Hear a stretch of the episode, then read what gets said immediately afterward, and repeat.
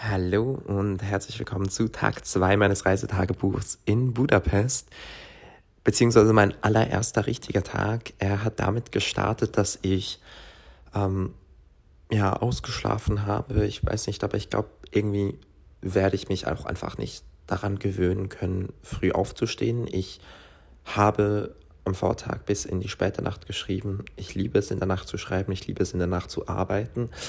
Schade nur, dass ich halt hier in Budapest dadurch dann einfach so die Hälfte des Tages verpasse, weil es natürlich auch früh dunkel wird. Aber ja, mein Tag hat trotzdem damit gestartet, dass ich ähm, zuerst mal mich auf die Suche nach einem Café für Frühstück gemacht habe, weil äh, ich den Herd nicht anbekommen habe und dementsprechend nicht meine Rühreier machen konnte. Mittlerweile kriege ich den Herd an.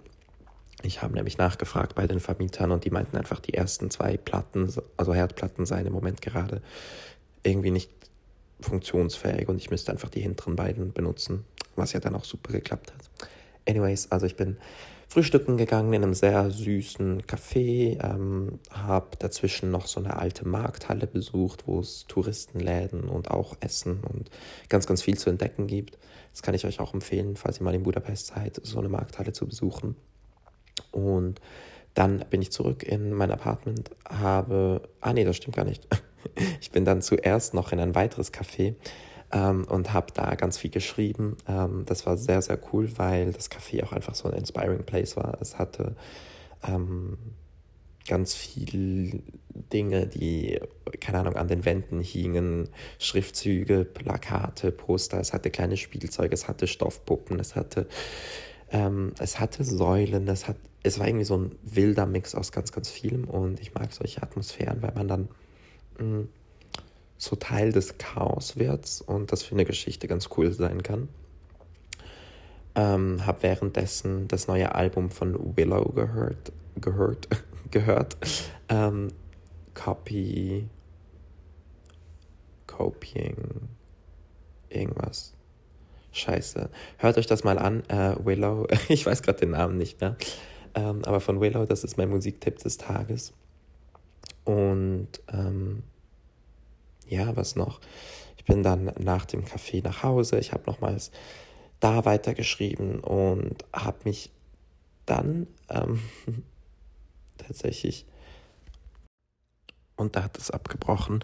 Anyways, äh, danach bin ich so in, ich habe mich ein bisschen durch veganes Essen hier probiert, war ich so in einem veganen, ich weiß nicht genau, was das Konzept war, es war günstig, es war an sich auch geschmacklich nicht so schlecht, aber irgendwie die Konsistenz war sehr weird. Es war so ein. Ich kann nicht mal genau beschreiben, was ich gegessen habe, aber es war eigentlich ganz lecker. Ich habe mich danach auch genährt gefühlt, aber würde ich nochmal gehen? I'm not sure. Ähm, und nachdem ich dann gegessen habe, bin ich kurz nach Hause, habe mich ready gemacht, um in ein Lichtmuseum zu gehen. Hier gibt es eine der größten Welt äh, der größten Ausstellungen für Lichtkunst, also ähm, sei das animierte Lichtkunst, sei das Kunst mit Neonröhren oder ganz crazy Sachen. Also es hatte zum Beispiel eine Art Zeppelin, in dem man reingehen konnte und da wurde sowohl von außen als auch von innen Licht dran projiziert und man war dann wie so in einer Bubble und umgeben von einfach krassen Lichtern. Also es war ganz, ganz heftig und unfassbar schön und auf jeden, auf jeden, auf jeden Fall einen Besuch wert für alle, die mal in Budapest sind. Ähm, es kostet, ja, ich glaube, um, um die 10, 15 Euro.